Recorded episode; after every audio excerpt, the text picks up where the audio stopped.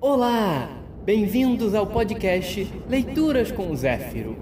Eu sou Zéfiro, deus do vento oeste, e estou aqui para apresentar a vocês algumas histórias interessantes. Espero que gostem.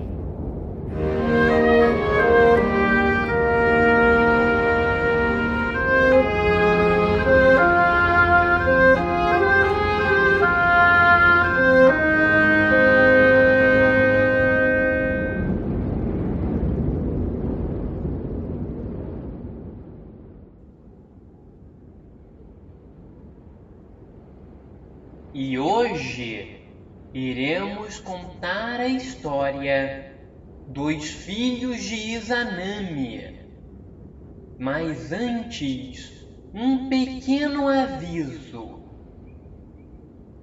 Esta lenda é de uma época tradicional do Japão, onde ideias preconceituosas ainda existiam especialmente contra mulheres.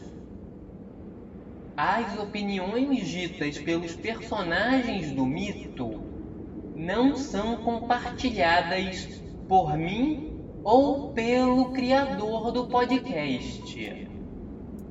Agradeço a compreensão e vamos lá!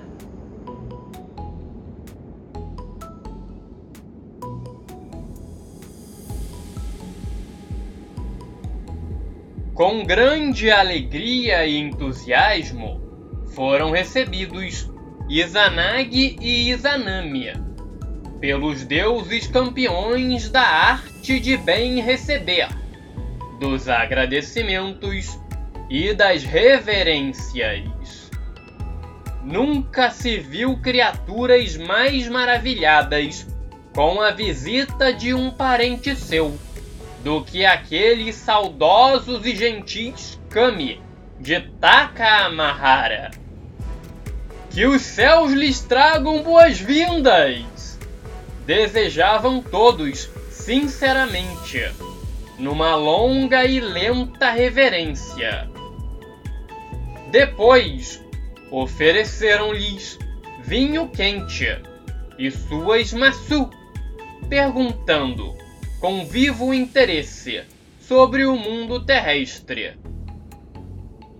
Não se preocupe e muito obrigada, disse Izanami, recusando o vinho num gesto de mão. Era preciso manter a mente lúcida e o seu mais perfeito juízo se queriam entender os desígnios divinos. Desfaçam as malas e este senho franzido, e venham beber e comer, que problemas são para mais tarde, bem depois do jantar. Disse o gigante deus Shinto ao mesmo tempo em que ajeitava com as canelas sua Zabuton sob seu fantástico traseiro que afundava na almofada. Vocês parecem mais tesos que um bambu e mais ocupados que uma abelha, disse outro Kami, entre uma pitada e outra de seu exótico cachimbo de fornilho de barro. Sejam mais despreocupados e não levem a vida tanto a sério, que tanto mais interessantes serão. Sentaram-se, finalmente, todos sobre os próprios calcanhares e comeram sobre o tatame apesar das baixas mesas de madeira que havia aqui e acolá espalhadas no vasto salão do novo palácio. Com as bocas abundantes de saliva, a dupla atacou com apetite incomum o que estava à sua disposição. Afinal, a viagem fora longa e sequer conseguiam lembrar-se da última vez em que haviam feito uma refeição decente. Havia tofu, arroz e seus derivados, broto de feijão, milho, cevada e frutos do mar, algas de diversas espécies e molho de soja, do escuro e do claro, do agridoce e do amargo. Ornavam vegetais crus das mais diversas cores, temperados com ingredientes exóticos. O mel era farto nesta mesa, como também o gengibre e sésamo usado nas grandes maiorias dos pratos frios. Além disso, toda espécie de peixe cru, os conhecidos sashimis, uma vez que, sobre o uso do fogo para cozimento, a lenda nada menciona. Havia, também, a caça do animal selvagem caído pela flecha do caçador ou apanhado no laço, pois, nestes cândidos tempos, as proibições budistas ainda não haviam interferido na alimentação oriental. Quando o último dos deuses colocou, finalmente, seu personalizado hashi cravado em ouro sobre a tigela e disse obrigado pela refeição, foi o sinal de que o jantar findava. Começou, então, a distribuição dos biscoitos da sorte e toda a variedade de presentes, entre eles as mais novas qualidades do licor inebriante do amor, feito da fermentação do arroz, mas plantado em lugares de ambiente diversificado, o que sofisticava o sabor em toda a extensão que a audição dos deuses permitisse, só se ouvia obrigados e muito obrigados, o que viria a ser o começo dos muitos agradecimentos que ainda ouviriam no futuro os dois deuses, a cada vez em que retornariam aos céus, pois assim era o tradicional costume. Contem-nos agora sobre as suas aventuras na Terra, meus filhos.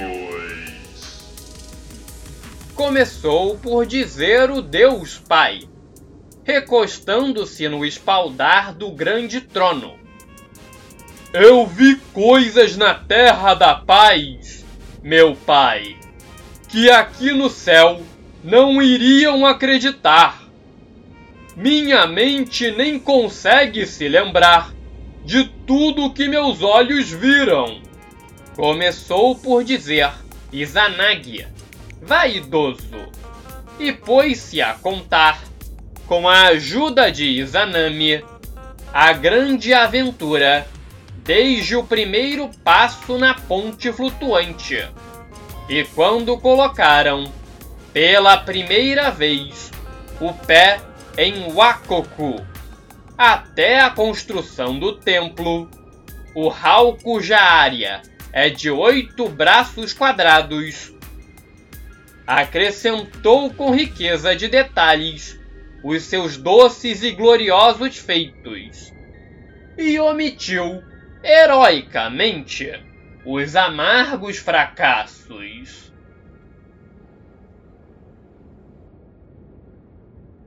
Quando a conversa esmaeceu um pouco, o senhor dos eventos anunciou a apresentação de um jogo que afiançou ser divertidíssimo. Oito jovens surgiram na sala e puseram-se em fila horizontal, num palco, bem à frente à cúpula dos deuses. Diante de cada um dos participantes, preparada previamente, descansava uma possante pá ao comprido. De repente, por um sádico mecanismo, uma das pás ergueu-se com brutal violência e, num estrondo assustador, acertou em cheio os órgãos genitais de um dos participantes, que desabou em terra, urrando de dor. Um grito de horror da deusa Izanami fez todos os olhares se voltarem para ela. Foi quando ela percebeu, ao contrário do que imaginara, que este não fora um acidente, mas toda a graça de tal brincadeira. Assim, pá daqui e pá dali, e um por um, todos os oito que faziam parte do jogo acabaram ganhando seu merecido quinhão de bordoadas. O grande finale foi os oito jovens ao mesmo tempo caindo sobre a palha do assoalho, gritando de dor. Terminou, enfim, esta nunca vista brincadeira. E, sem mais meios de protelar o assunto, veio a ordem vinda das altas hierarquias divinas, para que se reunissem, finalmente, os deuses, em prol da questão proposta pelo casal. Por favor, descrevam-nos em detalhes como foi a troca de leques de vocês dois, do início até o fim. Disse o Deus Pai, voltando-se para o casal. Com algumas palavras bem escolhidas, os dois amantes resumiram o que aconteceu após darem a volta na coluna Amenomihashira, que haviam erigido aos deuses. Após ouvir com toda a atenção que permitia a sobriedade do momento, a machista cúpula divina chegou ao seguinte veredito: A culpa é de Izanami! apontaram os deuses, com seus dedos acusadores, em direção à deusa, que piscou perplexa. Desculpe, mas de que forma posso ser culpada se nada fiz e não sinto em mim culpa alguma? exclamou a acusada. A fêmea não deve jamais tomar a iniciativa que cabe ao macho na relação do casal. Esta inversão de valores é que lhes deu filhos a legiões, explicou um dos mais velhos dos deuses, sem nada esclarecer. Por que devo calar-me e dar a vez da palavra a um Kami que, como eu, surgiu espontaneamente do nada. Retrucou a deusa, afetando um grande desdém por aquela gente. Mas, ali naquele mundo, era assim mesmo e estava dito tudo. E quem não concordassem com suas decisões, que fossem a Wakoko, ou fizessem outro mundo, pois quem mandava neste eram eles.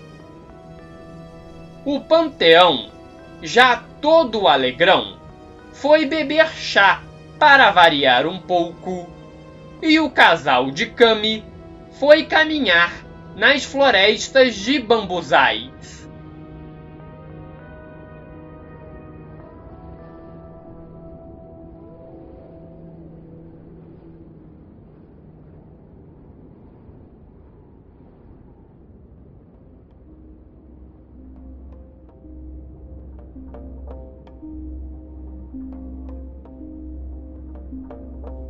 Em meio ao clima fresco e agradável das matas, o deus retomou o assunto e disse com toda a franqueza: Desculpe, Izanami, mas se ajudar, tente ver por outro ângulo a situação.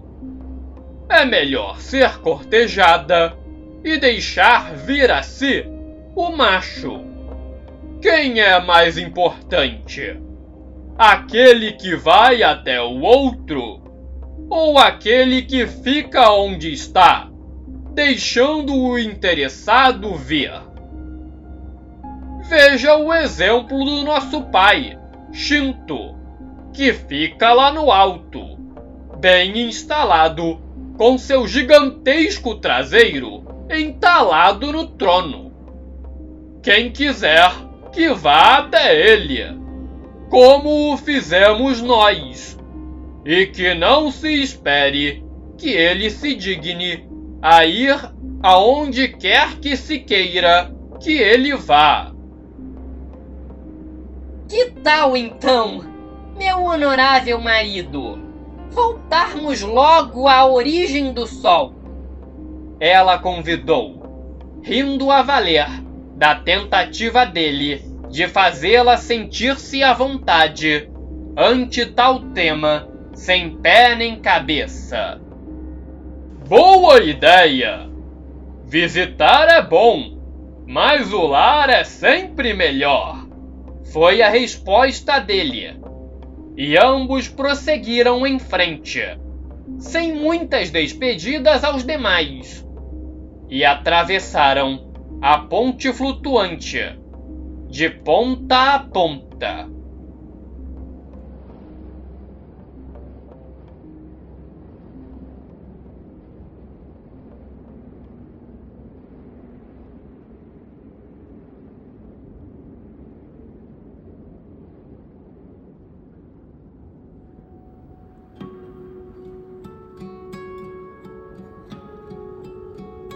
Logo que alcançaram as brumas da ilha Onokoro, no país dos juncos, que era todo o seu mundo, seguiram diretamente ao templo.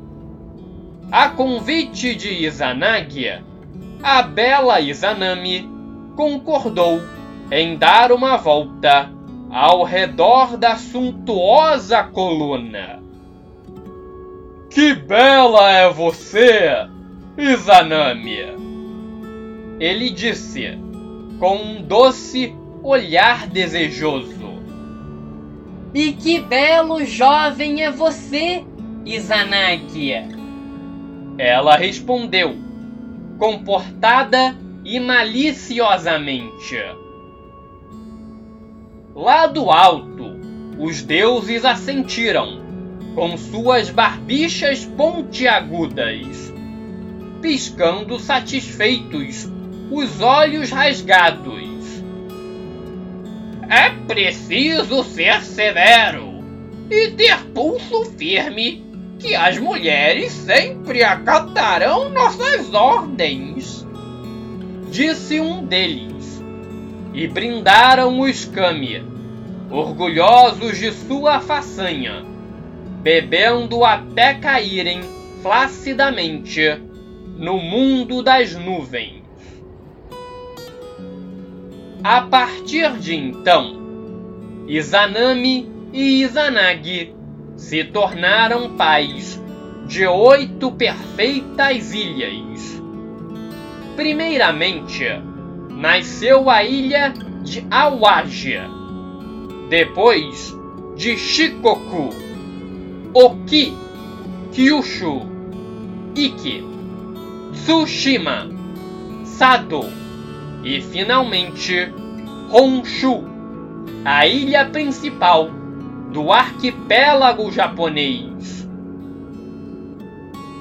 Após o parto das ilhas, o casal de Kami deu à luz aos deuses do vento, da chuva, do mar das montanhas, dos vales, das árvores, do fogo dos terremotos, dos tsunamis, dos alimentos e etc. Divindades estas cuja missão principal seria garantir na Terra uma vida estável e segura.